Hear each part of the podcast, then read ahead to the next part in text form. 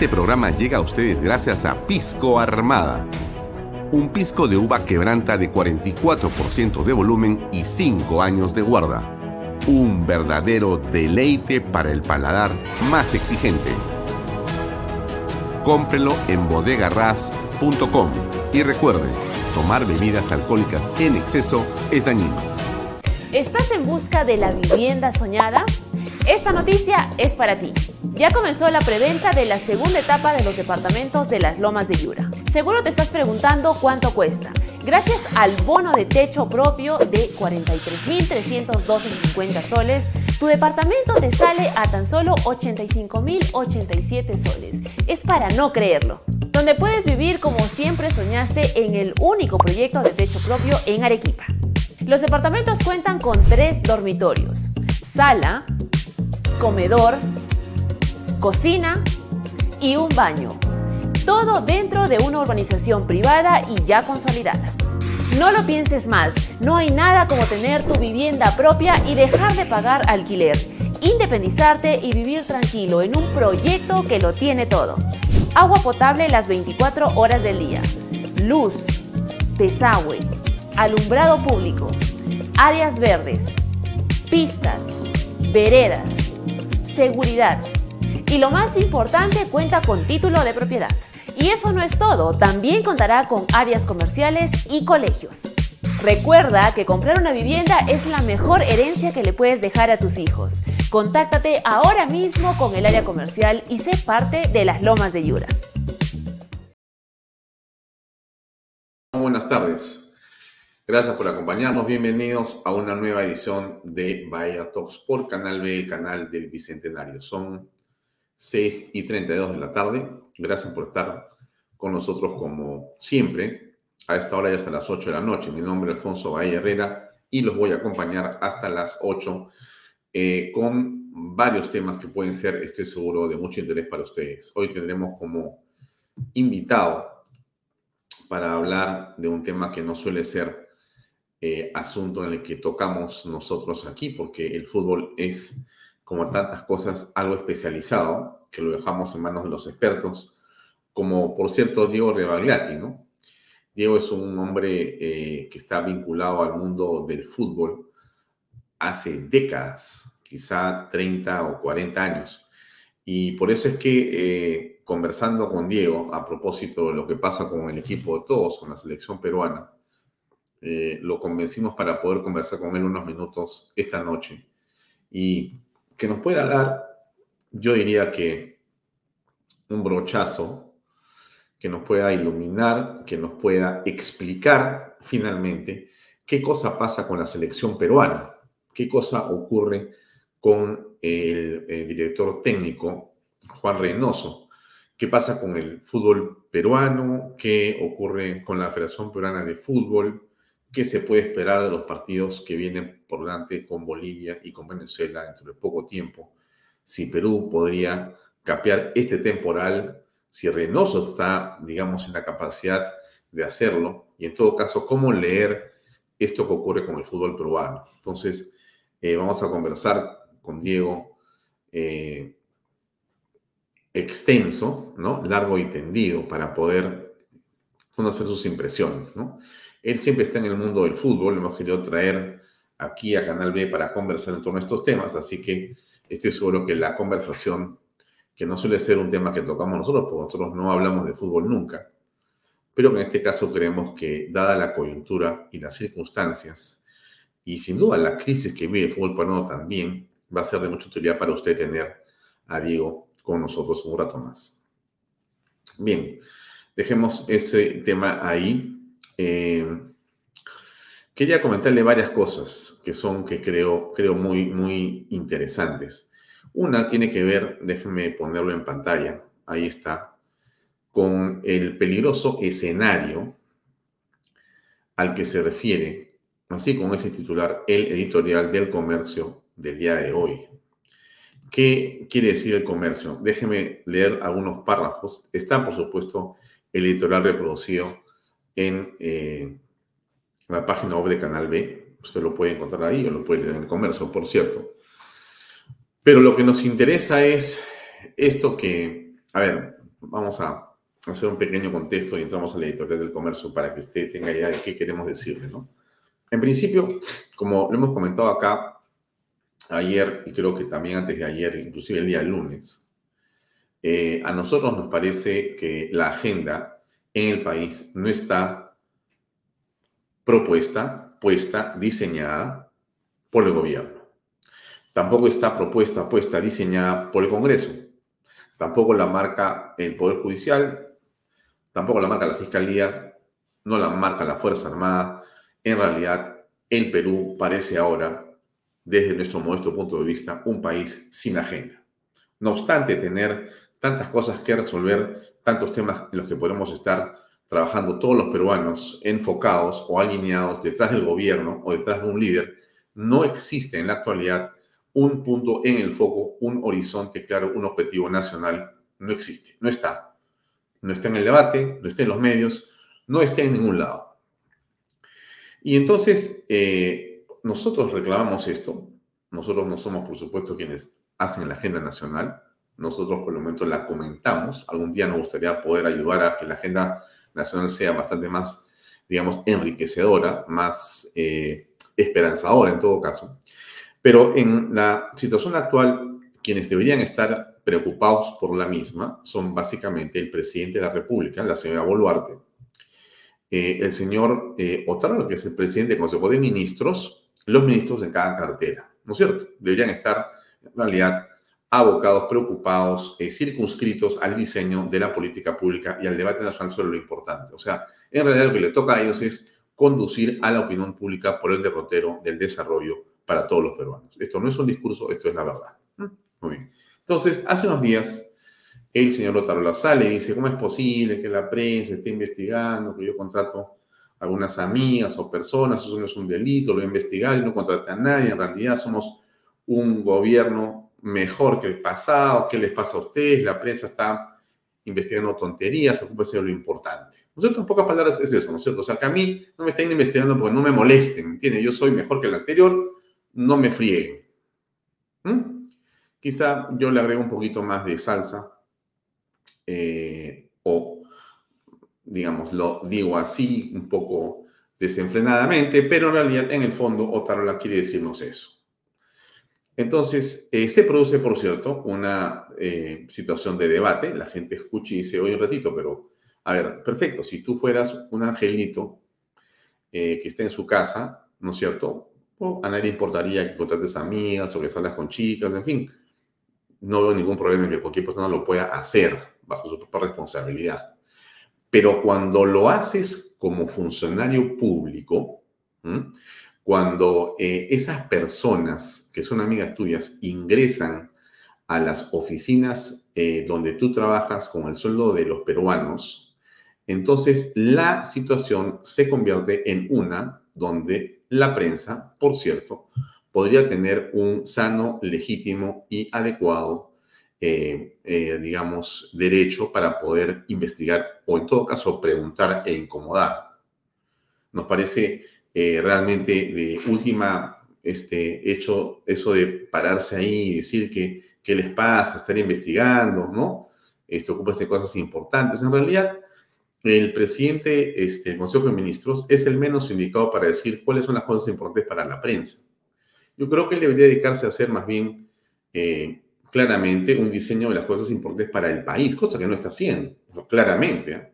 No es que yo le quiera agarrar la mano a Otauro, que tiene amigos en muchos medios, ¿no? es ahora el amigo preferido de varios periodistas. Bueno, bien por él, bien que tenga sus patas. Pero el punto no está en eso, no amigos, sino en que más bien cuando amigos se sienten amigos, lo único que se le pide a Otarola es, mira, este, Alberto, siéntate tranquilo, ¿no? No te sulfures, cálmate y compórtate correctamente. Eso es todo. O sea, si tú eres mejor o peor que Pedro Castillo, en realidad es poco elegante que lo digas tú. Deja por lo menos que la opinión pública sea la que emite ese juicio, ¿no? No sé, por momentos la encuesta del poder, esa encuesta que está hecha por este, las mismas personas de siempre, para los mismos amigos de siempre, que son más o menos 100 amigos, ¿no es cierto? Los 100 contestan, entre ellos se ponen la chapa y todos felices. Bueno, esta encuesta del poder hecha por 100 personas este, lo pone Otarola arriba o al costado de Boluarte y él seguramente se le inflamó el pecho y posiblemente sea pues una persona que en este momento se siente como empoderada o digamos más allá del bien y del mal, cosa que yo creo es un error. Entonces, ¿por qué digo todo esto? Porque él es el que ha levantado con su actitud y con sus respuestas lo que ocurre con sus amigas. Hay que decirlo así. Y nosotros queremos estar comentando temas realmente importantes. Tenemos que básicamente marcar la línea al señor Otarola para que tampoco se crea que porque este, el, digamos, objetivo de un medio serio es tratar de temas realmente importantes, no vamos a tocar como corresponde para decirle al señor Otarola, oye usted, señor, déjese de tonterías, ¿no? Con todo respeto, déjese de tonterías y ordénese. Muy bien. Eh, entonces regreso acá, donde estaba. Peligroso escenario. Vamos a abrir. ¿Qué cosa dice el comercio? Un poquito voy a leer, pero para que usted tenga una idea, miren, dice así. El presidente del Consejo de Ministros parece preferir la penumbra que la transparencia en la gestión pública. Que la amiga de un ministro obtenga contratos con el Estado tras visitar su despacho es una situación que reclamaría ser investigada aquí y en cualquier parte del mundo. Y a pesar de que eso es exactamente lo que sucedió meses atrás con la señora Yacire Pinedo Vázquez, el presidente del Consejo de Ministros, Alberto Otárola, precisamente el miembro del gabinete involucrado en la trama, o sea, él mismo, las demandas del periodismo sobre el particular se le antojan excesivas. Él dice, esto no puede ser. De acuerdo con el reportaje del programa periodístico Panorama divulgado este domingo, la señora Pinedo Vázquez se reunió en efecto con Otarola cuando era titular de defensa en diciembre del año pasado. Y luego, el 2 de febrero y el 3 de mayo de este año, cuando ya ocupaba el cargo que hoy ostenta, o sea, PCM. Poco después logró dos órdenes de servicio del Ministerio de Defensa por 18 mil y 35 mil soles respectivamente y recibió una oferta de trabajo de la PCM, así como una solicitud de cotización de sueldo. La prensa, como es obvio, demandó inmediatamente datos precisos al respecto a las entidades correspondientes y la reacción del jefe de gabinete no se hizo esperar. Según declaró él, estaríamos entrando en un peligroso escenario en el que se pide información hasta por la marca del lápiz que utilizamos los ministros en nuestros escritorios, ha dicho él. ¿No? La observación sin duda quería ser ingeniosa, pero la verdad es que solo resultó un botón de muestra de la incomodidad que le producen al jefe de gabinete los reflectores de los medios cuando están enfocados sobre la gestión pública. Muy bien. Mm, no voy a leer todo porque, en fin, es, muy interesante lo que viene a continuación, pero lo dejo ahí para que no me digan que me la agarro con el señor Otárola, que déjalo tranquilo, ¿no? En realidad, este, el editorial del comercio está en el comercio, está en nuestra página web enlazado al comercio, lo leemos acá consideramos que es de interés público lo que el comercio ha escrito, es interés público lo que está ocurriendo, por supuesto. Miren, aquí hay un resumen de una persona que dijo, déjame contarles de qué se trata. A ver, escuche usted. Ha traído consecuencias para el Premier Otal. La Fiscalía ha... A ver, a ver, a ver, ¿cómo es? ¿Cómo es? Ofrecer trabajo a sus amigas ha traído consecuencias para el Premier Otal. La Fiscalía ha iniciado una investigación por un nuevo incidente en el caso Amigas con Suerte el Premier no solo habría beneficiado a dos mujeres cercanas a él en la institución pública de vida, sino también habría intervenido para darle trabajo a una de ellas en la PCE.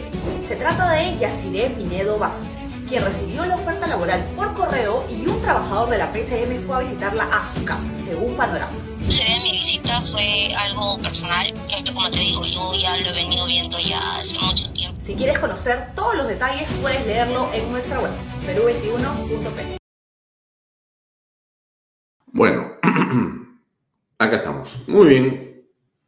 Eso es un poco el resumen que hace Perú 21 de este caso. Eh, ¿Qué dijo? Mercedes Arauz, que ella ha sido presidenta del Consejo de Ministros, si no me equivoco, eh, por lo menos una vez, ha sido ministra de Estado en la época del señor García Pérez II y en la época de Pedro Pablo Kuczynski. A ver, ¿qué cosa dijo la eh, doctora Mercedes Arauz respecto de este tema comentando, no? A ver, escuchemos. Para que no se quede la burocracia. Comienza a movilizar las cosas para que no se quede la burocracia, no te comiences a dar vueltas y morder la cola, pues por favor, tomemos decisiones. Mira, yo he estado en dos gobiernos diferentes y en los dos gobiernos era saquemos las cosas. Un ministro no duerme porque está trabajando, no tiene tiempo para estar con las amiguitas, tiene que trabajar, ¿ok? Yo trabajaba todo el día y mis colegas en el, gabinete, en los dos gobiernos, no dormíamos, sábados, domingos, estábamos chambeando. Y nos reíamos a veces porque estábamos comiendo, comprábamos un sanguchito para seguir trabajando y esa. Y el presidente García y el presidente Cuchique, los dos nos perseguían a ver cómo han avanzado. Los dos. Entonces, esta desidia en el Están en piloto automático. En piloto, que ojalá fuera piloto automático, eso era un mala. Está, estamos hablando en el simplemente no están gobernando. Y ese es el peligro. Y al frente tenemos a un grupo muy ingenioso de hacer políticas públicas, que es el Congreso, de políticas públicas erráticas. ¿no? Le dimos la comisión de trabajo a la ultraizquierda para, ¿cómo se llama la señorita esta? Eh, Ingrid, sí, Bazán, ¿no? para que presida la comisión de trabajo.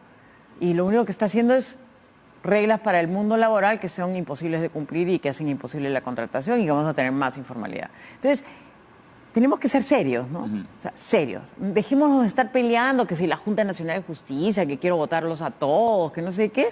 Ok, tomen las decisiones bien tomadas. Tienen toda la posibilidad de hacer eso. Claro, pero, hay cosas más importantes. Pero hay cosas más importantes. Miremos el Perú de largo plazo.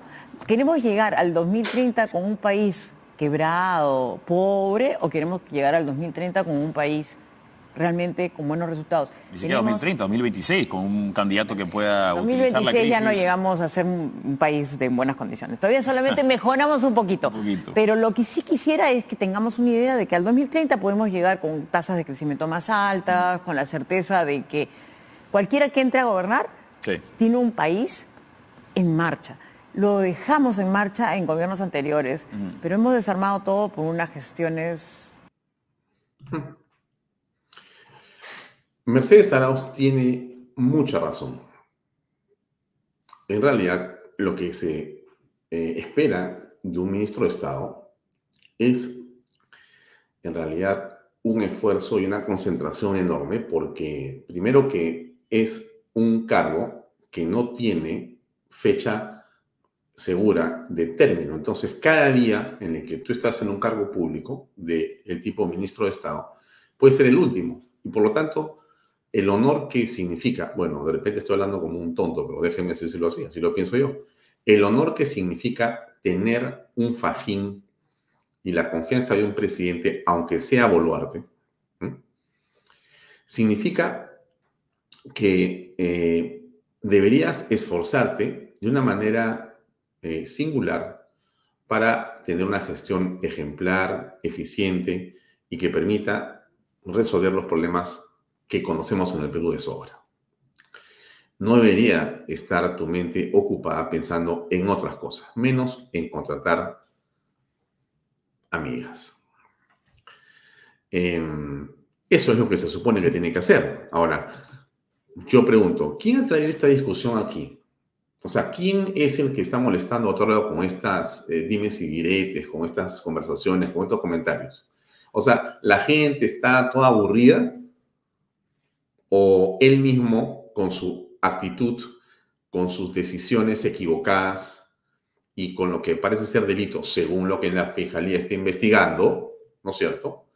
Eh, ha convertido eso, que es algo nimio e irrelevante y tonto, ¿no es cierto?, en un asunto de discusión pública. A ver, ¿qué cosa fue lo que dijo Tarola hace apenas unos días? Escuchemos ministros de la, y los ministros de la gestión de la presidenta Dina Boluarte, tenemos bien claro qué cosas hacemos, qué cosas podemos hacer y qué cosas no podemos hacer. Nosotros rechazamos categóricamente cualquier insinuación respecto de actos de corrupción que no solamente no existen ni han sido denunciados por la prensa, sino también no existe, valga la redundancia, alguna actuación o acto que nos recuerde al infausto y corrupto gobierno del señor Castillo. Nosotros no somos el gabinete del señor Castillo. Y siempre... Disculpen que pare un ratito, pero a ver, si tú te vas a comparar con el peor de la clase, pucha, que siempre vas a ser pues mejor, ¿no? Y si cualquiera se quiere comparar con Castillo o con Milta Vázquez, ¿no es cierto? O con este Puca, Bellido, como PCM, o sea, discúlpame, pero tu valla está equivocada. Discúlpame, Alberto Tarola, pero eh, tu discurso no sé qué te lo he escrito. Si es inspiración propia, sería bueno que revises quién te está asesorando, porque lo que estás diciendo realmente nos parece eh, bien equivocado, ¿no? Bien equivocado. A ver, sigamos escuchando al presidente del Consejo de Ministros, el hombre que es tan poderoso o más poderoso que el presidente de la República, Dina Boluarte. A ver. Estamos dispuestos al escrutamiento público, a dar la cara por transparencia frente a la prensa y afirmar una y otra vez nuestro compromiso en la lucha contra la corrupción. Mm.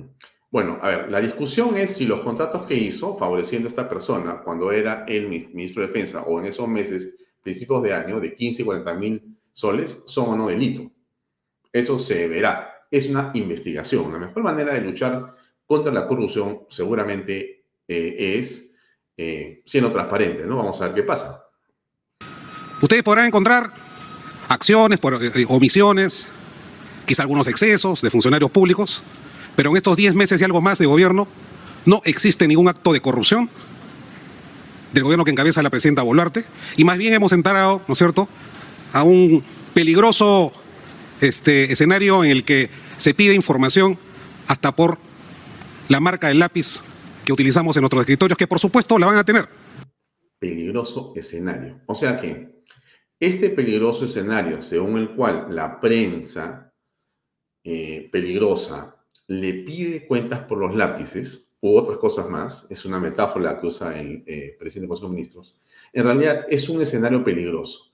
Para que nos apartemos del peligro, lo que debería hacer la prensa es no preguntar, no investigar y dejar que los lápices, los lapiceros, los plumones, los cuadernos, los, los, los, este, las mochilas y todo lo que en realidad hace el gobierno, pues no se investigue, ¿no es cierto? Y si alguien le llega el rumor de que hay algún tipo de digamos, mal uso, me lo deje ahí. ¿Por qué? Porque en realidad Castillo estaba ahí antes, ahora está Boluarte, está Otávio, son chicos recontra buenos, es otro momento en la historia, entonces no estén haciendo problemas, no, no, no generen lío. Eso es un poco a lo que se refiere el señor la creo.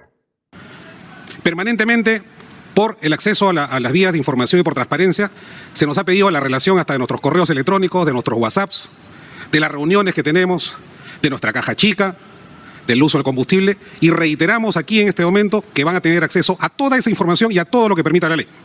Mm, no es un favor, no es un favor, no es eh, una concesión, no es un acto de valentía, no es este, una razón por la cual debería aplaudir a Tóralo.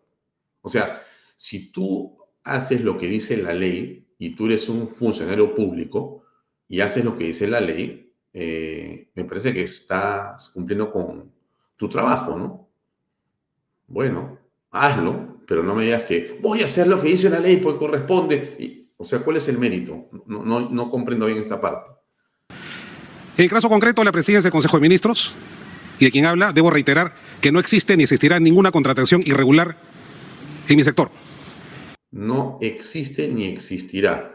Bueno, la pregunta es si ha existido, ¿no? no existe, ¿no? Porque se ha congelado, la prensa peligrosa eh, lo ha descubierto, lo ha hecho público y se ha detenido, ¿no es cierto? La prensa peligrosa ha detenido la contratación, es mi impresión, ¿no? De repente me equivoco, pues, ¿no? Ya no iban a contratarlas. Y que las investigaciones que se vienen desarrollando, todas ellas han generado inmediatamente sendas carpetas fiscales, ¿no es cierto? Que nosotros estamos atendiendo con prontitud y colaborando en la, la averiguación de la verdad.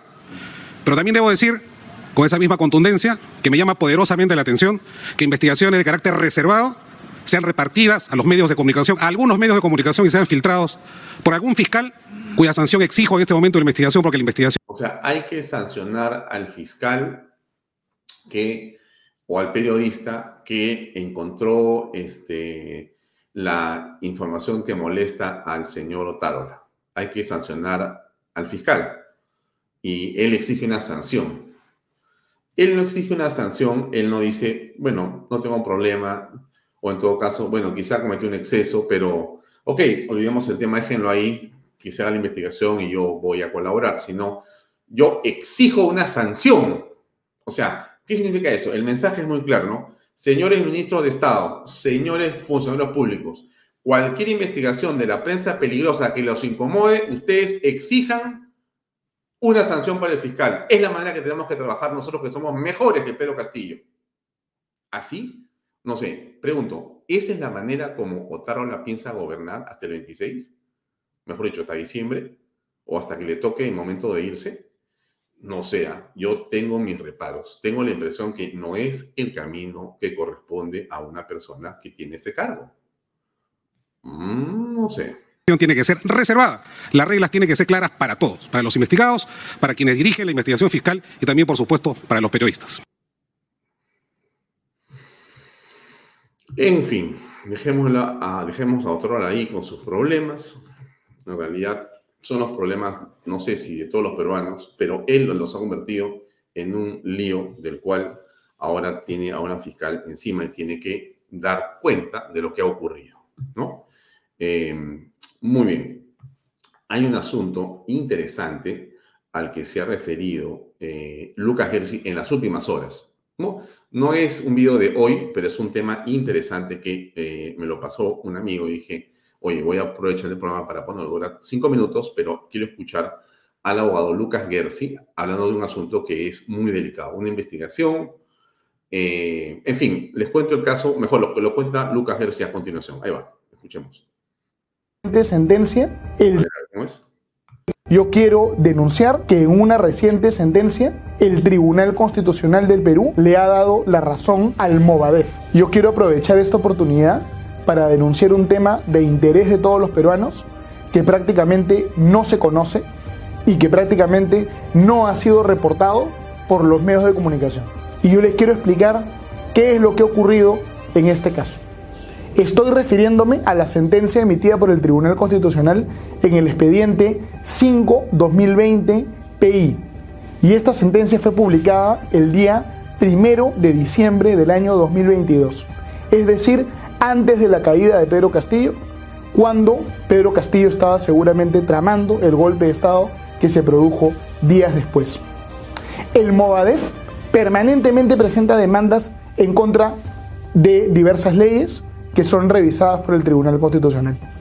El Movadef debe haber presentado decenas de demandas a lo largo de los años y prácticamente siempre estas demandas son desestimadas. Pero en este caso, de manera inusual, el Tribunal Constitucional de manera unánime le dio la razón en parte al Movadef. ¿Qué es lo que dijo el Tribunal Constitucional? Ha dicho tres cosas que son preocupantes desde mi punto de vista. En primer lugar, el Tribunal Constitucional ha determinado que es inconstitucional prohibir que los terroristas rehabilitados postulen a cargos públicos. Había una norma que decía que si un condenado por terrorismo era excarcelado y cumplía su pena, ese condenado por terrorismo no podía postular al Congreso, ni a las municipalidades, ni a la presidencia de la República.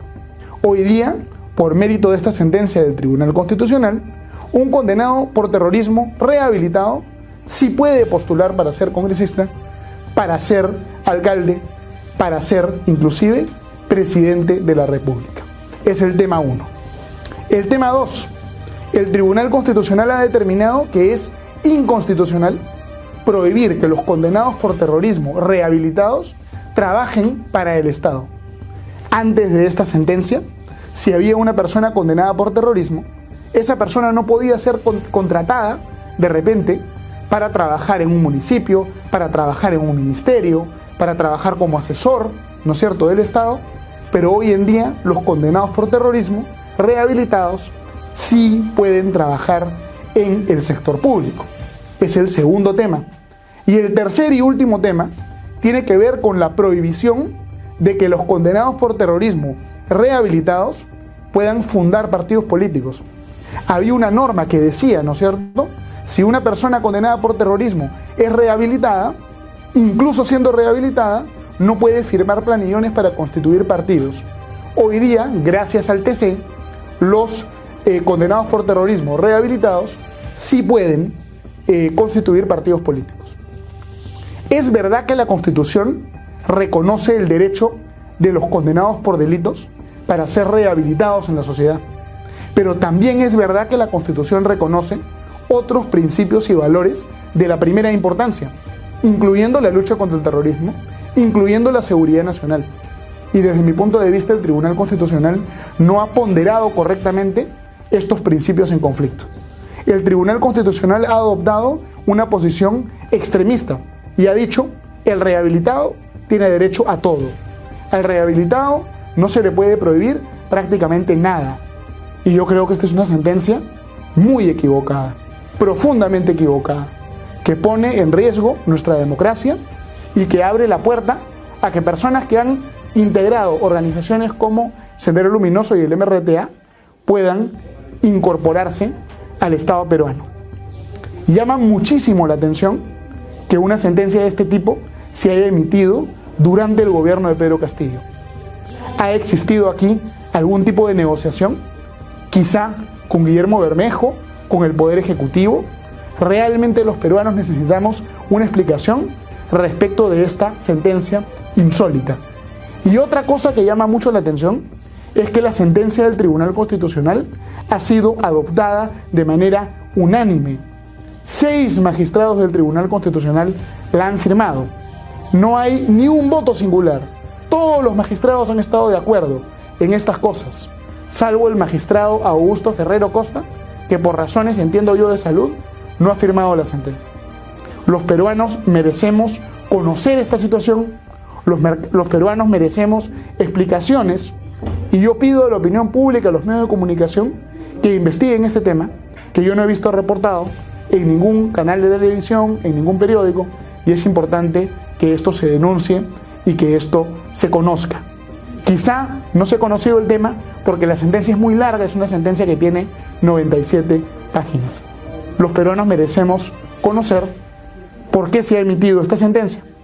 Yo, por supuesto, respeto muchísimo a los magistrados del Tribunal Constitucional pero en ejercicio de mi derecho constitucional de cuestionar, criticar, comentar las decisiones judiciales, respetuosamente les pedimos una explicación. Estupendo. Este informe, este TikTok de ILAT Media, en la palabra del abogado Lucas Gersi, nos trae al presente un problema crucial, fundamental. El señor Otarola quiere comentar esto o va a salir a hablar de la prensa peligrosa o quiere salir a perseguir a los fiscales que lo están investigando. ¿Mm?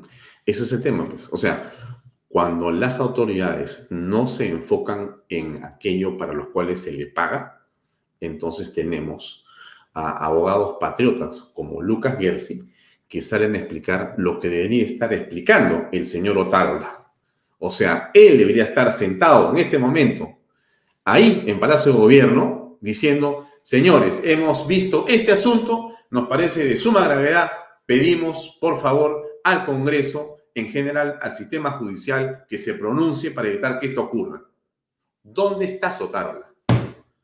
¿Dónde estás? Porque los peruanos tenemos el derecho, el derecho de que la autoridad que está nombrada y que recibe dinero de todos los peruanos trabaje. Sorry si le molesta esto que lo, que lo diga al señor primer ministro. O sea, realmente lo lamento que le moleste.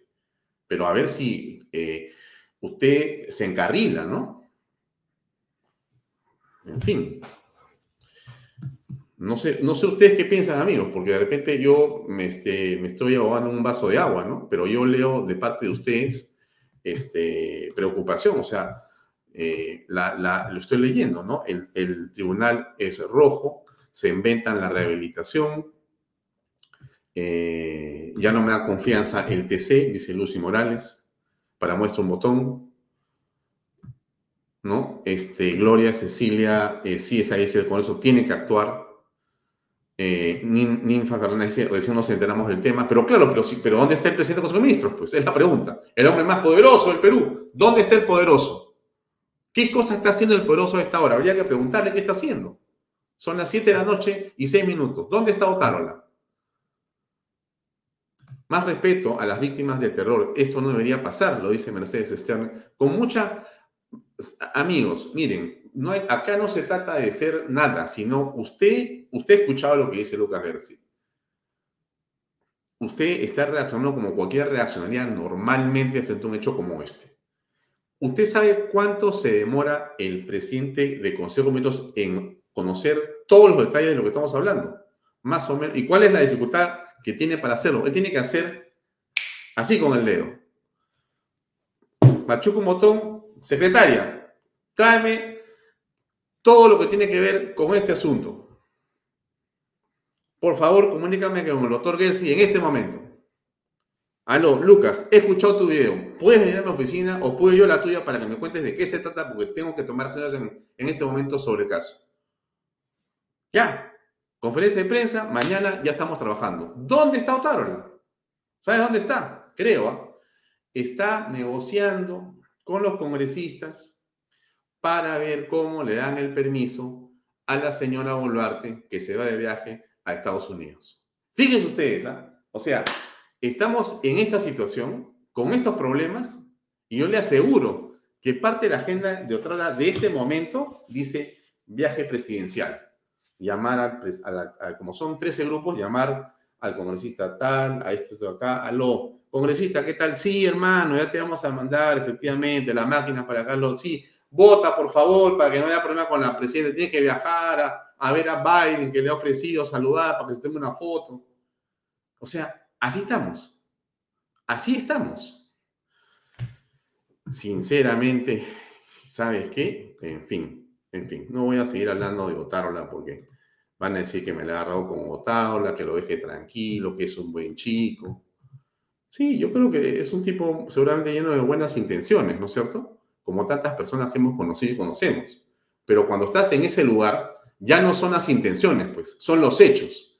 Y si tú me dijeras, pero Alfonso, pues, no hay teléfono celular para llamar, Otárola tiene pues 95 años, está con silla de ruedas y parapléjico, hermano. ¿Cómo le pides que, que, que tome acción?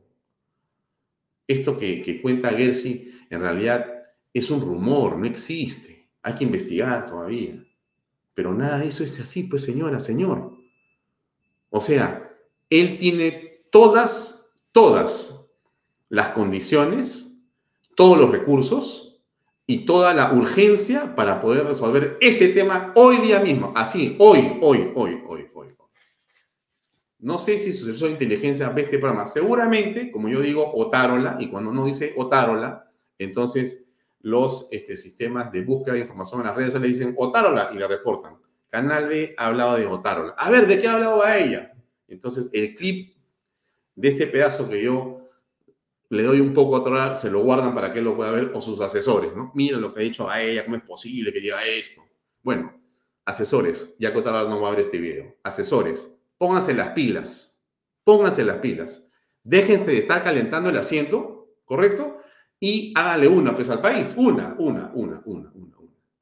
Así, la prensa, este, peligrosa, ¿no? Incómoda, se está diciendo, háganse uno. Llámenlo a Gersi o si quieren, para que no sientan celos, porque también todos son celosos, ¿no? Todos ven a Gersi candidato presidencial. No puedes hablar con nadie porque todos se asustan de verte. Muy bien, deja a Gersi. Bueno, llámate al procurador, llámate al ministro de Justicia, a alguien pues que le pague el Estado. Para eso eres asesor, hermano. Coge tu internet y google el problema. Qué horror, sinceramente. O sea, bueno, a ver, otro tema, ¿no? Entonces, estamos en el debate, estamos en el debate, ¿no es cierto? Hoy día, por si acaso, reitero lo que se ha conectado un poco tarde. Vamos a comenzar de un tema que no tiene que ver con Otárola, sino vamos a hablar con Diego Rebagliati de la selección peruana. La pregunta es, ¿la selección peruana puede volver a ser una isla de excelencia o estamos, como se dice, fritos. O ya fue el tema. Usted, señora que ve fútbol, usted amigo que ve fútbol, todos somos en el fútbol, en el Perú, pues todos somos un poco futboleros, ¿no es cierto? Unos más que otros. ¿De acuerdo? Ya. Yo no veo mucho fútbol, pero siempre veo a la selección peruana, pues, o sea, en fin, es el equipo de todos, tengo un enorme cariño, respeto y, y la sigo cada vez que puedo. Eh, y por supuesto, como a todos nos preocupa lo que pasa con el equipo de los peruanos. Entonces, vamos a conversar con Diego para que nos cuente el, cuál es su percepción, su visión del problema. ¿no? Eso va a ser en un ratito más. Salgo de ahí y encontré al buen padre Omar Sánchez diciendo algo que me pareció valioso. Y como yo siempre que encuentro algún video por ahí, un lo guardo para mi programa para comentarlo con ustedes, porque yo, usted sabe este programa yo lo hago de muchas maneras. ¿no? Le cuento en un segundo cómo lo hago. Yo hago un montón de cosas en el día, leo, escribo, trabajo, vengo a la oficina, converso con todo el equipo, estamos trabajando. Y, y de vez en cuando, o cada cierto tiempo, o con bastante frecuencia, encuentro videos en internet de diferente tipo. O me los envían, o los encuentro, navego, en fin, aparecen, porque así es el mundo. Y a veces, bueno, y muchas veces yo selecciono todo lo que va a ver en el programa. ¿Y eh, por qué? Porque pienso que lo que le voy a, a poner, lo que le voy a, a ofrecer, lo que le voy a compartir, yo creo que a usted le ayuda. Y mi obligación, la que yo me he impuesto, por cierto, es la de ayudar a que usted se enriquezca con este programa. Para, eso es este programa. Este programa no es otra cosa, que es el deseo sincero, fraterno, eh, respetuoso de mi parte, de que usted, cuando termine el programa, sepa un poquito más de cuando entró.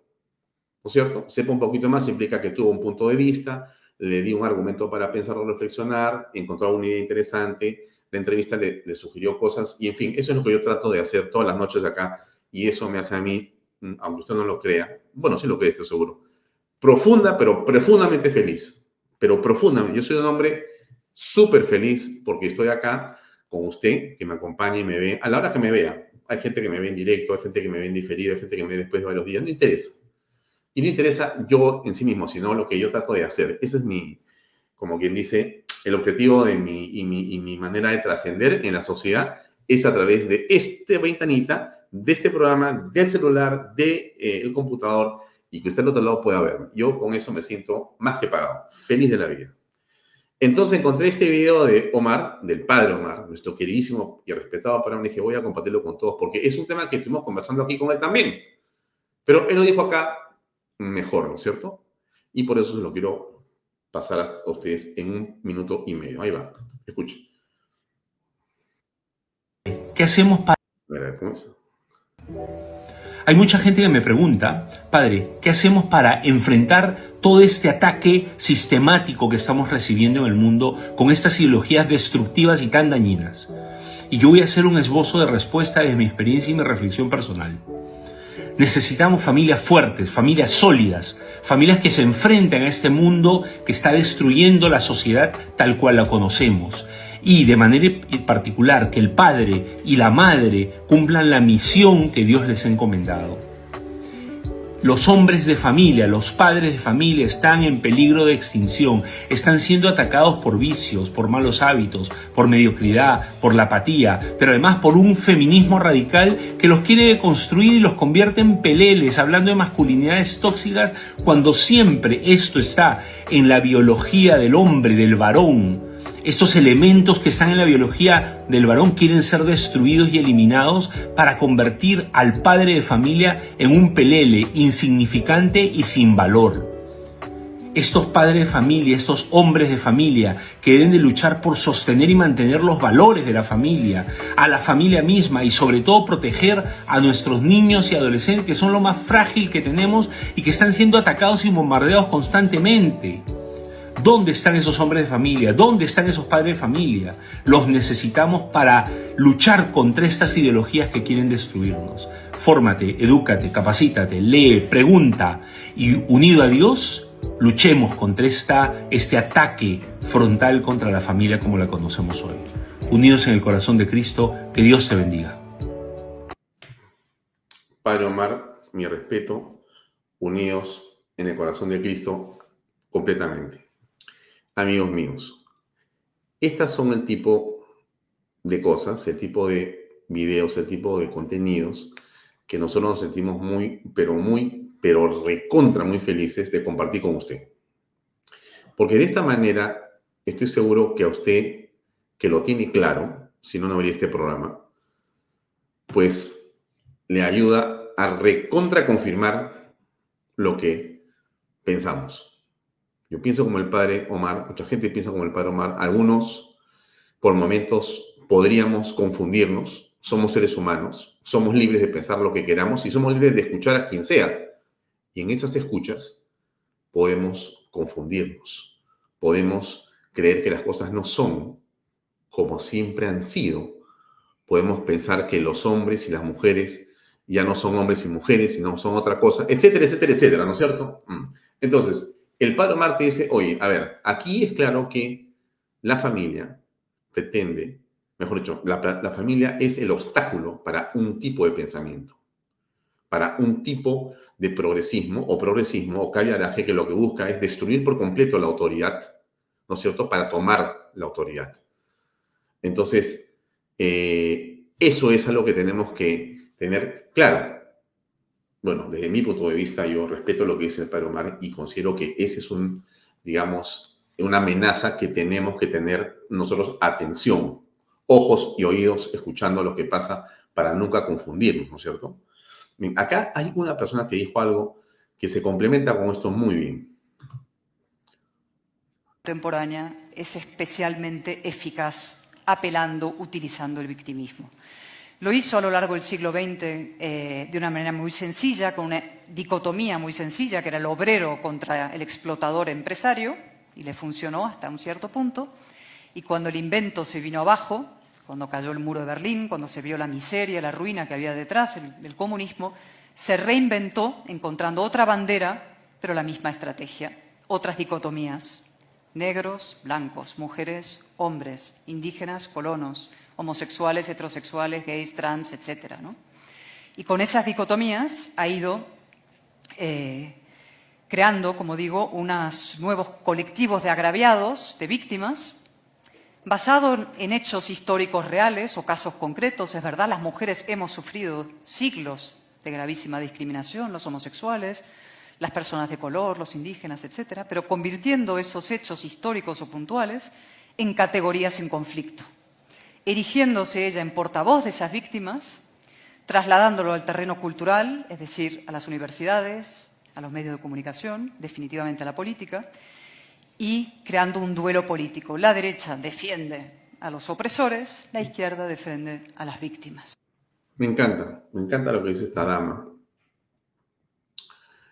Y yo creo que es muy cierto. Aquí lo que se ha venido haciendo es construyendo, creando, y yo creo que inventando enemigos por doquier. El odio se ha convertido en el motor de una batalla cultural que pretende arrebatarnos la libertad, amigos. Y que vulnera, va en contra de nuestras creencias, tradiciones y básicamente en contra de la familia. Por eso yo a usted siempre trato de traerle contenido para, insisto, reflexionar en torno a estos temas. Estuvo hace unas horas eh, en un programa aquí en los estudios de Canal B, Juliana Caxia, ¿no? Conversando en Sin Límites. Un minuto y medio. Ahí va. 30, que es igualdad de A ver, ¿cómo es Sí, esto? Objetivo 5 de la Agenda 2030. 2030, que es Claro. igualdad de género, recibe el 20%, 20% de toda la cooperación internacional que normalmente debería distribuirse por igualdad en 17 Claro. objetivos. Claro. Y digamos, en un país como el nuestro es más importante la igualdad de género que eh, agua y saneamiento, que tanto les preocupa el agua con género. Bueno, agua y saneamiento recibe menos que igualdad de género. Educación de calidad recibe menos. Infraestructura recibe menos. Y para que ponerles el, el- el asunto un poco más este, paradójico, de todas las fuentes cooperantes, que dan 280 millones, la cuarta más importante en el Perú, de todo, que da para todos los objetivos, es Plan International Internacional, que es la ONG que, hizo con el Minedu la guía para implementar la ESI. Mm. Entonces, eh, ¿de qué estamos hablando, no? Porque si todo lo que vemos va a ser básicamente género, estamos fritos. Y lo que hemos visto nosotros, además, es que, eh, como se denunció hace muy poco, la cantidad de millones y millones y millones de soles que en este momento se destinan del erario nacional para hacer talleres en todo el Estado peruano, horas de horas de horas de horas, a los funcionarios públicos, metiéndose en la cabeza género, género, género, pero nadie trabaja. Te has olvidado de los presupuestos, de las obras, de los problemas graves que hay en el país, sino están intoxicando al aparato público con temas exclusivamente de género, como si eso nos fuera a sacar de la pobreza, de la miseria o resolver nuestros problemas en el Perú. Y eso es así porque eso tiene un interés ulterior económico, amigos. Nada más, nada más.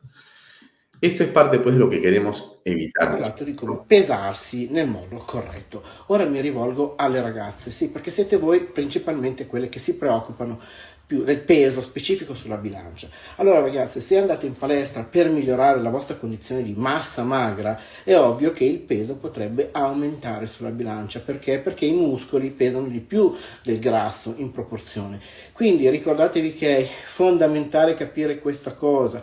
Se vi vedete anche meglio nello specchio, quindi avete comunque una figura più asciutta, più tirata, più bella e anche più tonica, eh, il peso è semplicemente cambiato perché state facendo il percorso giusto, cioè il vostro muscolo, la vostra massa magra è aumentata e il vostro grasso. Bueno, a ver, como diría Emanuel Rincón, es un eh, video que sacado de su tweet. Él escribe lo siguiente. Él, ella, ello o lo que sea, le quiere enseñar a usted cómo cuidar su físico y usted debe escucharlo, porque si no lo escucha, usted es un transfóbico. Así están las cosas, amigos. Así están las cosas. Dejemos este tema ahí y vámonos a ver a Diego Rebagliati en la siguiente entrevista. Adelante, por favor.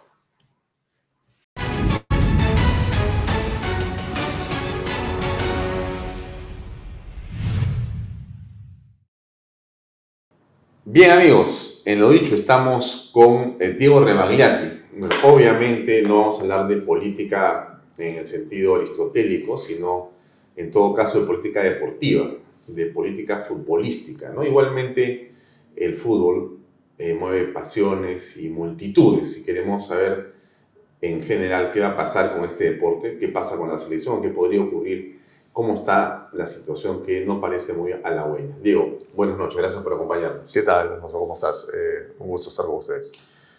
Bueno, a ver, no sé qué, cómo, cómo, cómo, entrar al tema, ¿no? Que preguntarte si vamos a ir al Mundial, pero es una pregunta un poco este, ociosa. En todo caso, la pregunta es más sencilla, ¿no? Eh, ¿Cómo aprecias en este momento el desempeño del equipo de todos, de la selección peruana? Sí. Eh, estamos en una crisis, claramente estamos en una crisis, en un momento complicado.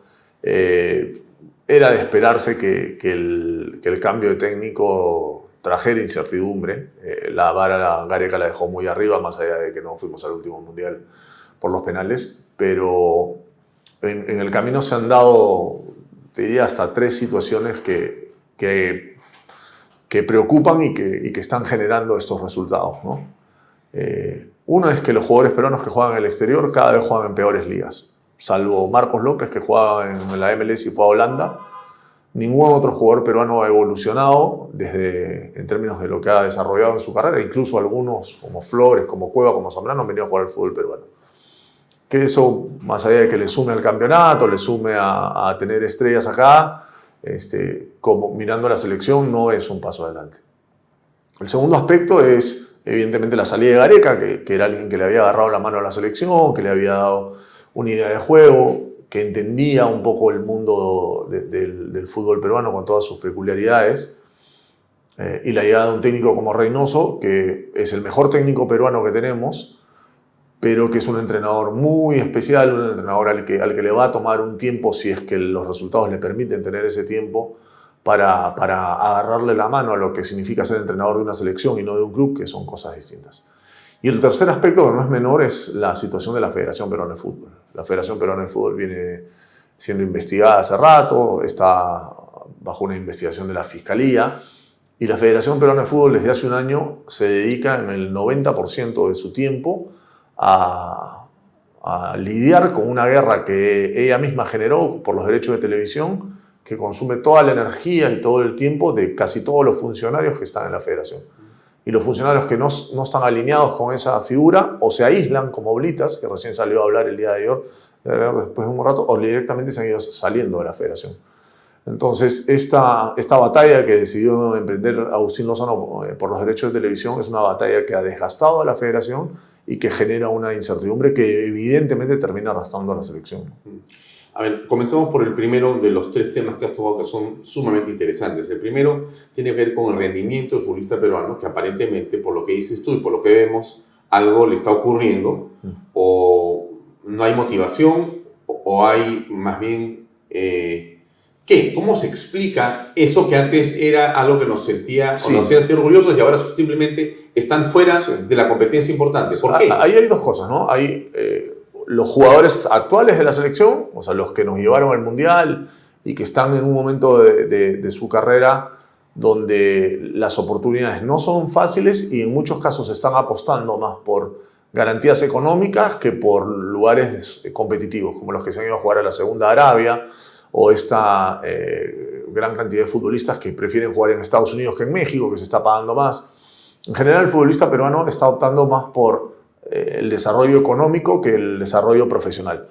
Eh, lo cual es válido desde algún aspecto, nadie se mete en el bolsillo de nadie, pero habla de, una, de la poca conciencia que hay a lo mejor en el futbolista de apostar eh, por cuestiones eh, que, que lo, le permitan desarrollar en el mediano y largo plazo en lo deportivo y apuestan por la oportunidad económica en el corto plazo. El segundo es la aparición de futbolistas para tener un recambio, ¿no? Porque ahí te estaba hablando del grupo que ya conocemos.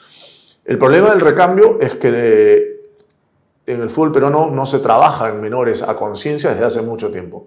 Aparecen jugadores, sí, aparecen jugadores, porque en el Perú todo el mundo juega fútbol y eventualmente se genera talento y hay algunos talentos que, que, salen muy buenos, como en su momento los hemos tenido a, Farfán, a Guerrero, a, Pizarro, por mencionar tres. Pero estos son eh, resultados de, de, esfuerzos esporádicos e individuales. Eh, Pizarro es un resultado de, de, algo que se llamó Cantolao, que a finales de los 80, 90 fue un esfuerzo de un grupo de gente que, que, hizo que la Academia Cantolao tuviera equipos competitivos y saliera a competir por todo el mundo y salieron los, Pizarro, los Rebozo, los Guadalupe, los Joaquín Flores, siendo Claudio el máximo exponente. Y en el caso de Guerrero y Farfán, son claramente producto de un proyecto aislado de Constantino Carvalho en Alianza, un esfuerzo puntual con una generación de buenos futbolistas de Alianza que terminó dándole todo. Te puse dos ejemplos simplemente para, para graficar que no hay una planificación, que no hay algo sostenido, que no hay algo que nos permita en el tiempo garantizar que vamos a tener jugadores. Por lo tanto, podrá aparecer algún gran jugador, eh, por algún esfuerzo esporádico o por estas casualidades que se dan a partir del desarrollo del fútbol de menores, pero no a partir de una estrategia o de una planificación. Esta segunda división, esta segunda línea en, Arabia, ¿no? En los países árabes, ¿qué tan buena es económicamente? ¿Cuánto te puede pagar no, eh, a, a, a, un futbolista? ¿Cuánto podría pagarle mensualmente sí, no, no, ser en una titular o estar en un equipo de segunda división o sea, aproximadamente. Yo creo que los contratos de Carrillo y de Christopher González, que son los dos que están jugando ahí, son contratos de millones de dólares. No, son, no, no sé las cifras exactas, pero claramente son contratos eh, muy fuertes en, en, millones de dólares en, en, en, un país como Arabia que está apostando con todo a, a meterse en el elite del fútbol e incluye en segunda división. Claro, lo que, lo que pasa es que en el caso del equipo, Carrillo jugaba en un lugar, en el mejor equipo de Arabia, que es donde estaba lo reemplazan por Neymar, nada menos, o sea, tiene que dejar su lugar para Neymar, y lo que él apuesta es por ir a un equipo que, si todo es normal, el próximo año va a jugar en primera división, que es el mejor equipo de segunda división. Le hacen un contrato largo, con un contrato mejor del que el, el que tenía en Argilal. Y en el caso de Christopher González pasa lo contrario, él está en un equipo de primera división, pero que se va a, que baja a segunda división, se queda ahí. Y él, se, él quiere salir, pero el equipo no lo deja y el contrato que tenía era muy fuerte y el equipo le decía, bueno, si alguien te quiere, que te pague el contrato que tienes acá. Y nadie le iba a pagar ese contrato por un contrato millonario. ¿no? Pero son circunstancias en las que evidentemente el, el, nivel de competitivo de los futbolistas eh, se, ve, se ve afectado. ¿no? Ahora, ¿te refieres a dos titulares de la selección peruana? Claro, que son Carrillo y Cristóforo González, que han jugado contra Paraguay, han jugado contra Chile. más allá de ellos dos, claro, no, ¿hay no, algo más? No quiero individualizarlo como que fuera culpa de ellos dos, simplemente una, es una es una tendencia. realidad. Claro, o sea, si salvo al víncula que juega en Boca sostenidamente y juega en Sudamérica, el mejor equipo de Sudamérica probablemente, pero no, no, no se mantuvo en Europa. Tapia en Europa no juega, eh, Marcos López en Europa no juega, Callens ahora está empezando a jugar en Grecia. Los demás juegan en la MLS, pero, o sea, si- siempre para, no, para que no parezca que, que uno está mencionando solo a uno y es culpa de ese, ¿no? Después está claro que no hemos encontrado un recambio para Cueva, que si Paolo Guerrero tiene que seguir jugando es porque la Paula está lesionado y tampoco hay otro futbolista que pueda actuar. Entonces, todo eso, a todo eso le sumas que las decisiones de Reynoso en un principio no están siendo las más felices, entonces te encuentras con una situación bastante compleja. La segunda eh, que te has referido tiene que ver con estos esfuerzos que permitieron aparecer estos futbolistas. Hablas de Carvalho, hablas del caso eh, específico de Cantolao. Bueno, ¿no hay otras islas de ese tipo? Cristal es un equipo que siempre trabaja, Alianza de Universitario ahora con este fenómeno que están generando en, en taquillas, están invirtiendo más en menores, eh, hay un proyecto de la San Martín hace tiempo del que apareció Cueva, lamentablemente un proyecto lindo que había que se llamaba Esther Grande Ventín dejó de, de operar, Eh, sí, hoy en día en provincias hay algunos equipos como Lavallejo, como Manuche en Trujillo, como Melgar en Arequipa que tienen algunos proyectos interesantes, pero son sigo diciendo que son esfuerzos aislados. Algo generarán. Por ahora no están apareciendo cosas demasiado importantes. No aislados significaría que es, eh, digamos, Política de federación. la federación eh, los ayuda, promueve eso, Eh, trabaja con sí, ellos, sí. pero no existe eso. Lo que pasa es que en el, en el fútbol peruano hay la creencia mayoritaria a nivel de directivos de que, eh, lo que se, el dinero que se mete en menores es un gasto y es un dinero que se está dejando de invertir en el primer equipo de, eh, en el equipo de primera división. Cuando si lo haces de una manera inteligente de una buena manera termina siendo una inversión, porque si tú eh, construye jugadores desde una edad menor, el día que suban al primer equipo van a ser jugadores mucho más baratos que los que estás consiguiendo saliéndolos a buscar en el mercado. Pero es una inversión que toma tiempo, que en muchos casos de 30 jugadores te llegarán dos o tres, el porcentaje es pequeño, tienes que invertir en un número más grande para lo que los resultados sean menores. Pero si lo pones en perspectiva y si lo miras en el largo plazo, eh, es el camino, porque en Sudamérica todos los países viven de la formación de futbolistas, salvo Perú y Bolivia. Entonces, no tenemos en este momento de dónde coger. Hay Prácticamente poco, hay poco, hay poco, ¿no? O sea, no hay ni los profesionales que están compitiendo, ni tengo ninguna perspectiva que salgan de abajo. Sí, a- a- puesto así pareciera que el, que el panorama es absolutamente este, ¿No? desolador. Hay futbolistas, o sea, hay chicos jóvenes como Reina, de- que están encantolados de ahora en Alianza, como Quispe, que es un resultado interesante de la U, como Grimaldo, eh, por mencionar a tres, ¿no? que la gente los pide y que seguramente tendrían que tener más minutos de lo que Reynoso le da. Pero que tenemos un problema de recambio, claramente lo tenemos. Para empezar, o sea, para ponerte un ejemplo solamente, una vez que vino la pandemia que afectó a todo el fútbol de Sudamérica, el Perú fue el último equipo en retomar la competencia en divisiones menores. O sea, los, los chicos eh, que juegan en menores en el fútbol peruano se demoraron casi un año y medio eh, en volver a jugar cuando empezó la pandemia en marzo del 2020. Bueno, en ese interín, yo me imagino que un porcentaje muy grande de futbolistas que, o potenciales futbolistas dejaron el fútbol y se tuvieron que dedicar a otra cosa, porque si no tenían competencia no había forma de... Y la federación lo tuvo como el, el último aspecto a, a reflotar. ¿no? Pero, eh, a ver, el segundo punto que tocas tiene que ver con el entrenador, ¿no? Pero era Gareca el que tenía lo mismo, digamos, con materia prima y termina construyendo un equipo donde lo que hay básicamente es una especie de ilusión, de autoconvencimiento de que por más que tú seas de donde seas y valgas en el mercado casi nada, corres igual o más que el otro, ¿no? Y ese es un mensaje muy potente aparentemente. ¿Qué pasa con Reynoso como entrenador? ¿Cuál es la distancia que tú ves o la diferencia más importante con Gareca? Sí, yo creo que ahí, ahí hay un, un- un tema que, que no sé si lo evaluaron a la hora de elegir a Reynoso. Reynoso es más un entrenador, Gareca entendió que él tenía que ser un seleccionador, eh, porque no tiene mucho tiempo para entrenar. Y a Reynoso lo que le obsesiona es entrenar con los jugadores, mejorarlos, trabajar mucho. Entonces, eh, y así es donde Reynoso ha tenido éxito. en- cuando fue campeón con Universitario, fue campeón con Melgar, fue campeón con Bolognesi, fue campeón con Cruz Azul en México. Eso le da el currículum para decir que es el mejor entrenador peruano. Pero es, es muy entrenado Reynoso. Y el trabajo en una selección no es tanto de entrenar, no es tanto de, de mejorar aspectos, sino es encontrar eh, ese, ese, ese eh, mensaje o esa idea sobre la cual el jugador te va a creer y se va a convencer de que potencialmente puede jugar contra, contra futbolistas mejores. Eso Gareca lo logró establecer y logró convencer al futbolista peruano que en la selección era que, como es de una elite, porque además todo lo que te he dicho previamente se reduce a una elite de 23, 24 jugadores. El fútbol a nivel de selección es tan generoso que tú puedes tener un fútbol desastroso a nivel de tus bases, pero si encuentras 23, 24 buenos futbolistas, haces una buena selección y ya está.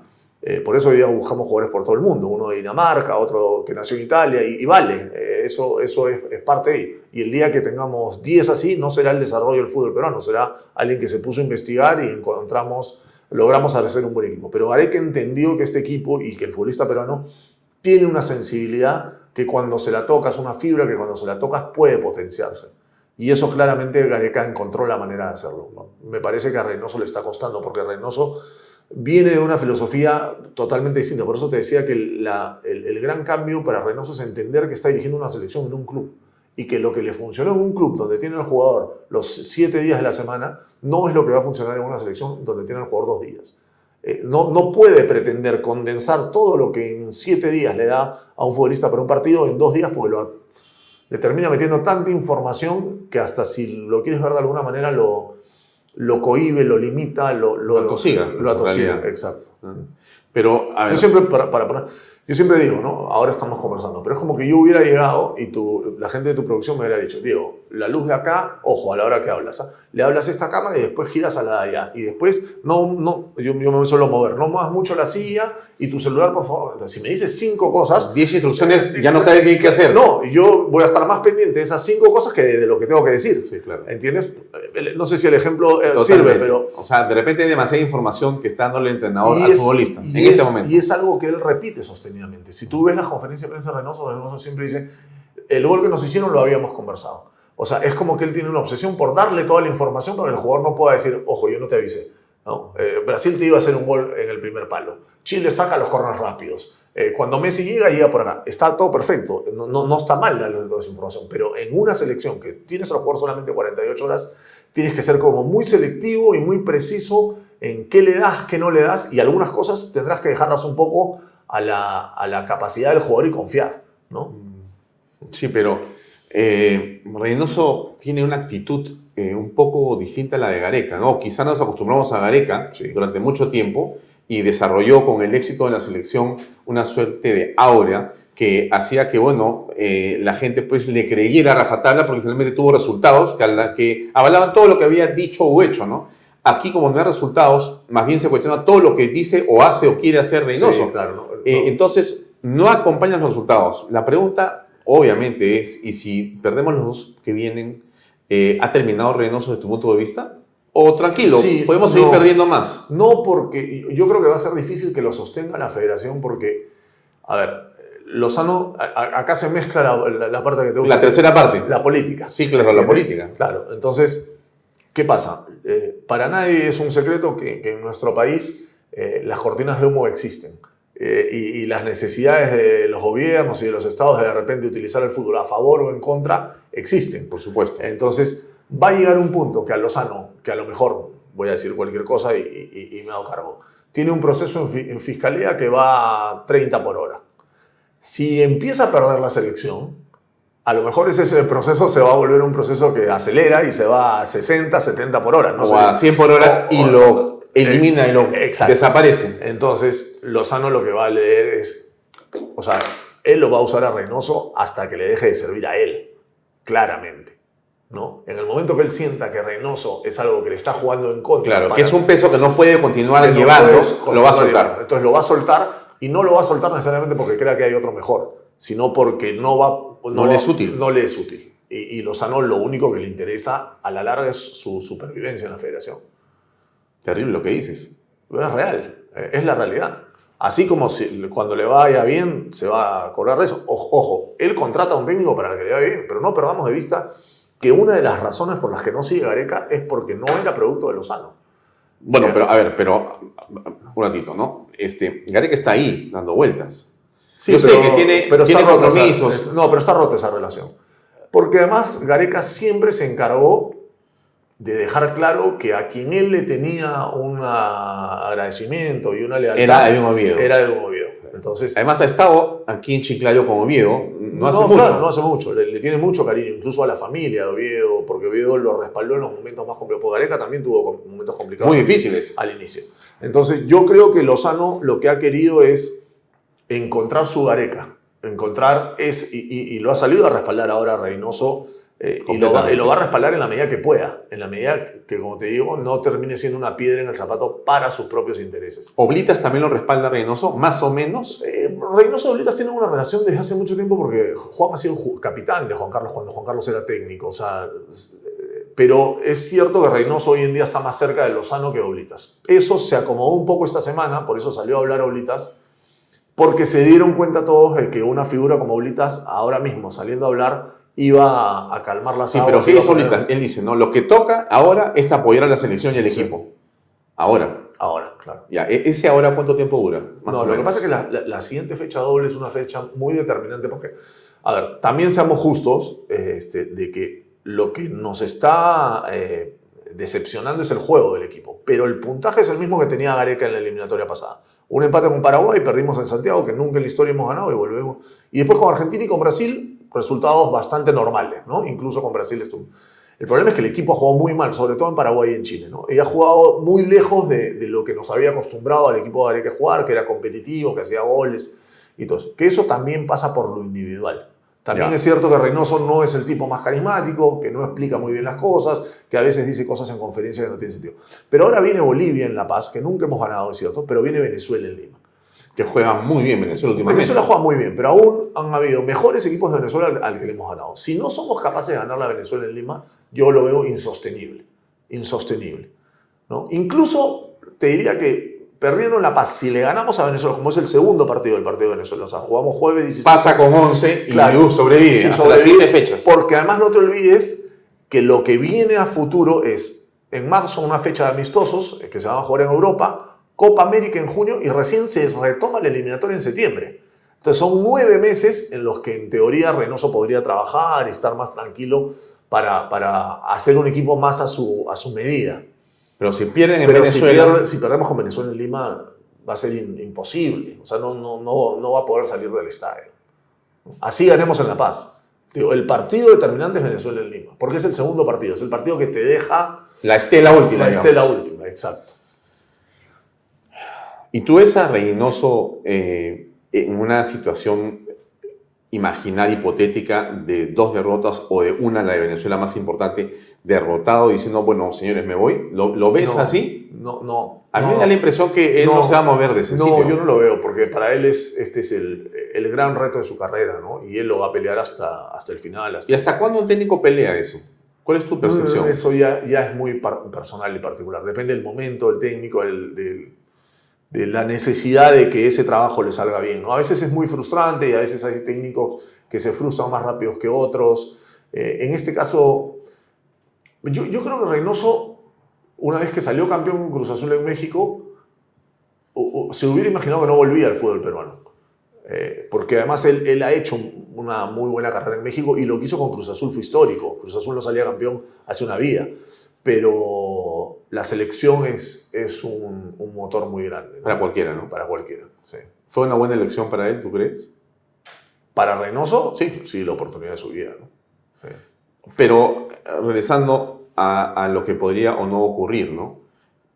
En la hipotética de que se pierdan los dos partidos, o sea, que nos vaya re mal y entonces este, Lozano y Reynoso se encuentran en una situación complicada ya a estas alturas, entonces, eh, si imaginemos da un paso al costado Reynoso, difícil, pero imaginemos que se puede dar eso en diciembre, no sé cuándo, eh, ¿cómo, ¿cómo crees que se puede encontrar un buen seleccionador a esa altura, a esta hora, Sí. dado que Gareca no va a regresar? Sí, pero, o sea, en ese escenario eh, se abre un abanico de opciones como para buscar un ¿Ah, técnico, algún Gareca, digamos, este, En América Latina puede haber. más, más joven o alguien con experiencia en, en trabajo de selecciones. Sí, eso no lo veo tan, tan Perú sigue siendo un, un, lugar atractivo para trabajar, ¿no? Si sale Reynoso, ¿saldría Lozano también automáticamente? ¿Tú crees que se podría generar? No. O, o, Lozano está amarrado ahí de mil lo, formas? Lo, lo, de Lozano, lo de Lozano es... Yo no lo veo a Lozano saliendo de la federación, salvo que su tema penal, penal particular lo lleve lo ya a ser detenido, digamos. Algo por el estilo. ¿no? Pero si no es, él va a aguantar si ahí no, tranquilo. Él está muy respaldado por la Asamblea de Bases de la Federación, está muy respaldado por Conmebol, está muy respaldado por FIFA. Eh, Lozano es un animal político en términos del fútbol, ¿no? O sea, es un tipo que se ha formado desde abajo, de la Federación, de, desde la Departamental de Lambayeque, eh, siempre fue una persona cercana a Manuel Burga, Nicolás Delfino en su momento, lo veían como, como de, los, de las federaciones departamentales como el, el más, el, el, más destacado. Eh, tiene mucho tiempo en el fútbol y sabe moverse mucho en el ambiente del fútbol y ha sabido hacer alianzas con Domínguez en Conmebol, con, con Infantino en FIFA, acercarse, o, sea, yo, el mundo del fútbol no lo va a, no lo va a poder sacar a Lozano. Ah. Y si tú tuvieras que comparar, porque somos un mundo de comparaciones, pues, ¿no?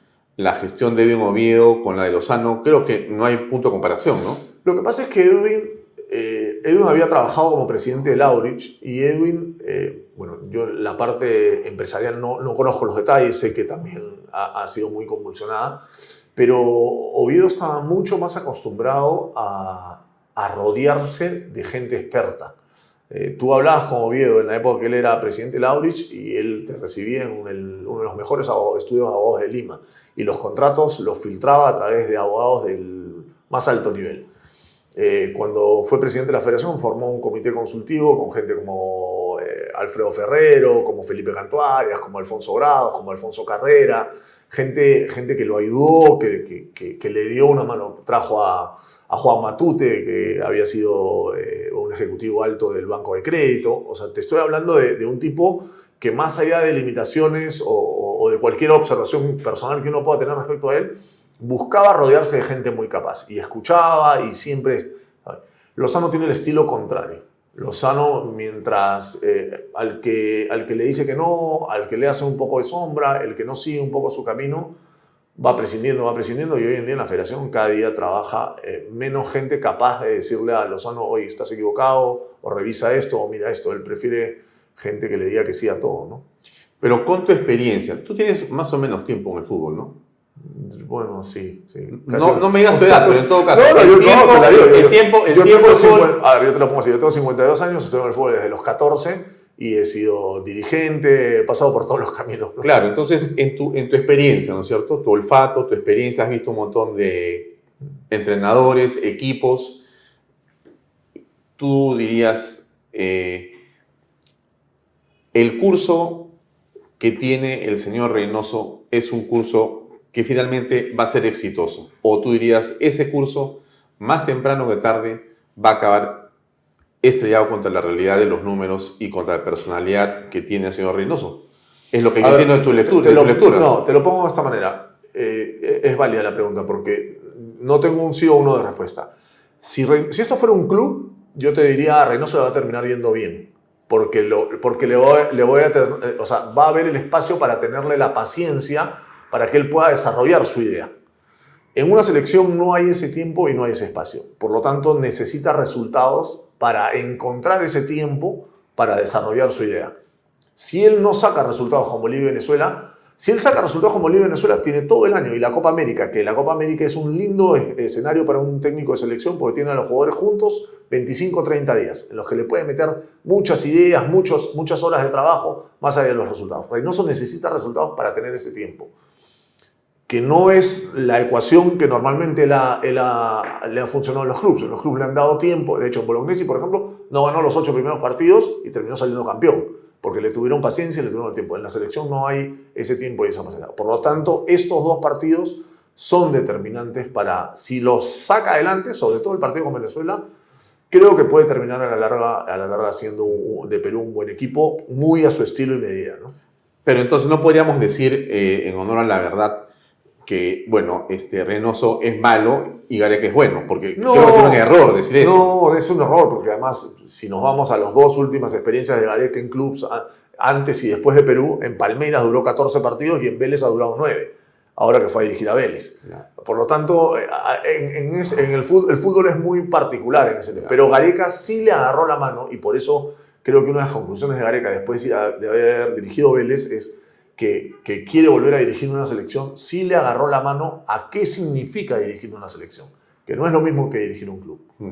Y entonces, en esa política de equipo y no de selección de Reynoso, en realidad eh, el tiempo, si lo tuviera, va a jugar a su favor. Debería jugar a su favor, sí, claramente. Pero el tiempo en el fútbol solo te lo dan los resultados. O sea, ese aire, ese respirador solamente se lo van a dar los resultados. Si no los tiene, va a ser imposible. Porque además la misma federación va a necesitar este, eh, liberar. ¿no? Mm. Para terminar, eh, ¿cómo percibes a la afición? La afición es parte del equipo y, ha sido alguien que acompañó, pero también se va frustrando y tú sientes la desesperación en las declaraciones de la gente, ¿no? En las redes sociales. ¿Cómo aprecias tú eso? Ahí, hay dos aspectos para, tener en cuenta. Lo primero es que Reynoso es una persona que, tiene a un buen grupo de hinchas de Alianza en, contra. Porque Reynoso en el año 91-92 siendo capitán de Alianza, siendo una figura importante de Alianza, pasó a Universitario. Por lo tanto, él partía con un descrédito desde ese Hay un pasivo ahí. Hay un pasivo ahí de gente que lo estaba esperando, gente que nunca lo ha querido y que, es más, hay gente que te dice, yo no lo voy a querer así. así estuviera ganando, así estuviera ganando igual le meterían la madre como lo están haciendo ahora. Yo no le voy a perdonar eso que pasó. Con lo cual, es difícil que Reynoso algún día tenga consenso. Pero lo, lo más grave, y esa es la parte que te explicaba, es que este es un equipo que no le está dejando cosas a la gente. O sea, el único partido en el que la gente se fue contenta del equipo fue con Brasil, que nos gana en el último minuto y el equipo eh, lo, hizo bien. Porque Gareca había encontrado la manera, y quizás la respuesta también pase por algunos jugadores, por ejemplo, que ya no están, como Cueva, que te daban un fútbol que a la gente le permitía identificarse con el equipo. Y creo que eso es lo más frustrante, que el equipo es un equipo muy defensivo, es un equipo que le cuesta atacar, que le cuesta competir competir eh, en términos de, hacer daño en ataque, entonces la gente no se está identificando con el equipo y, eso la está alejando de a poquitos de la selección. Y eso es lo, más, lo, más, lo que más enfatizó Oblitas ayer y quizás lo más difícil, que si lo llegamos a perder va a, ser, va a tomar mucho tiempo recuperarlo. En un momento eh, la selección y el fútbol ¿no? se comparó con la comida peruana, ¿no? Por el, la identificación, el cariño, el orgullo que representaba era impresionante lo que se había logrado hacer, ¿no? Y de alguna forma, después de haber conocido los detalles de la tecnología que usó Gareca y todas las historias en torno al fútbol, todos vimos ahí una isla de excelencia realmente, no sé si parece impresionante, pero muy, muy importante. ¿Eso tú crees que en algún momento podría recuperarse? ¿Podríamos volver a tener algo parecido? hay una metodología distinta, pero lo que sí está claro es que Reynoso trabaja mucho. O sea, el problema de Reynoso no es claramente un tema eh, de no usar tecnología, de no estar cerca de eso. En ese sentido, Juan es un técnico muy profesional que tiene profesionales muy competitivos al lado. Los problemas de Reynoso creo que a estas alturas pasan más por habilidades blandas eh, que por cuestiones de, trabajo, de, de desarrollo de trabajo en términos de lo que puede hacer en la cancha. Incluso los jugadores dicen que los entrenamientos son muy, muy interesantes, son, les aportan cosas. Pero, insisto en esto, ser seleccionador de repente es mucho más importante lo que hablas que lo que entrenas, sin dejar de, de, de, valorar el entrenamiento. Pero tienes dos días, tienes tres días. Es muy poco el tiempo que tienes. Ahora, claramente eh, Reynoso no es un comunicador. Le cuesta, sí, le cuesta. Pero aparte tiene un problema más complejo para mí, que es que él ve a la prensa no como un aliado, sino lo ve casi como un enemigo. O sea, él nunca ha sido muy amigo de la prensa. Nunca le ha gustado la, prensa. ¿Te refieres a ningún momento en la historia de su vida profesional? O sea, tampoco en México. Creo que tampoco en México. No, nunca ha sido un tipo muy que, vea a la prensa como, como un, vehículo para, para, llegar a la gente. Siempre la, la prensa fue un poco dura con él en, su, en, momentos cuando él fue futbolista, entonces tiene como un, un rechazo. A mí esa, esa, sensación me queda permanentemente cuando él habla, ¿no? Es, hay casi como un desprecio hacia, hacia, el, hacia, el, hacia el periodista, pero eso se traslada a, a, lo que terminas comunicando. Creo que es un error grave eh, dentro de su enfoque de, de cuando va a las conferencias de prensa. Y ese tipo. No con todos, ¿ah? En algunos casos es, es pero en general hay como una situación... Media tensa. Él, él, él va tenso a las conferencias, no le gusta. La última, ahora sí chiquita. Este, ¿Te animarías a decir algún score de lo que pasaría con Bolivia y con Venezuela? Eh, no, ojalá. hacer ustedes mucho en la televisión. Sí, eh, ojalá de algo. A ver, esta es una Bolivia muy mala. Argentina fue y ganó en Bolivia, Ecuador fue y ganó en Bolivia. Eh, lamentablemente para nosotros sacaron al técnico. Eh, cuando un técnico viene en una dinámica tan mala como la que venía Bolivia, lo mejor es que siga ese técnico. Un técnico nuevo siempre de alguna manera puede generar una motivación. A veces ha pasado que técnicos bolivianos juegan más a lo que pide un equipo en altura, pero eh, yo creo que tenemos que ganar los dos partidos. Tenemos que ganar los dos partidos porque estamos en capacidad de hacerlo. Eh, aún con todos los problemas que te he escrito, vuelve la Padula, que creo que nos va a dar una mano importante. Eh, Paolo Guerrero está jugando en altura, así que lo queremos jugando en Quito, si lo queremos ver desde el lado del partido Bolivia. Eh, sí, yo soy muy hincha de la selección. Me cuesta, me cuesta vaticinar este, Que ir mal. catástrofes y siempre trato de, de enfocar cada partido desde, desde el optimismo y espero que a la selección le vaya bien. Porque, porque además son dos partidos que si los perdemos nos van a dejar muy atrás en la tabla, más allá de que falta un montón. Y al final, si los ganamos, ¿qué pasa? No, si los ganamos, el, el proyecto Reynoso se va, se va a hacer más sólido, el jugador le va a creer más, va a tener un poco más de paciencia para algunas cosas que de repente en la derrota le, le, le, le cuestan un poco más. ¿no? Bien, muchísimas gracias Diego por tu tiempo, muy amable. Gracias a ti. Amigos, eso es todo por hoy. Nos vemos mañana a las seis y media aquí en Vaya Talks por Canal B, el canal del Bicentenario. Gracias y buenas noches. Este programa llega a ustedes gracias a Pisco Armada. Un pisco de uva quebranta de 44% de volumen y 5 años de guarda. Un verdadero deleite para el paladar más exigente.